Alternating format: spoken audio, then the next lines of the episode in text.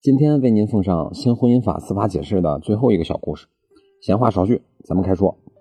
小明表弟呢，今年要结婚，但是准夫妻俩以及其各自的父母已经为了房产所有权的份额、按揭贷款怎么还等问题争了好几个回合了。争来争去，最后小明表弟的未婚妻呢，提出要签个婚前财产约定协议的要求。小明一开始呢，并不是太接受。但是冷静下来想了想，为了夫妻的长久打算，还是欣然同意了。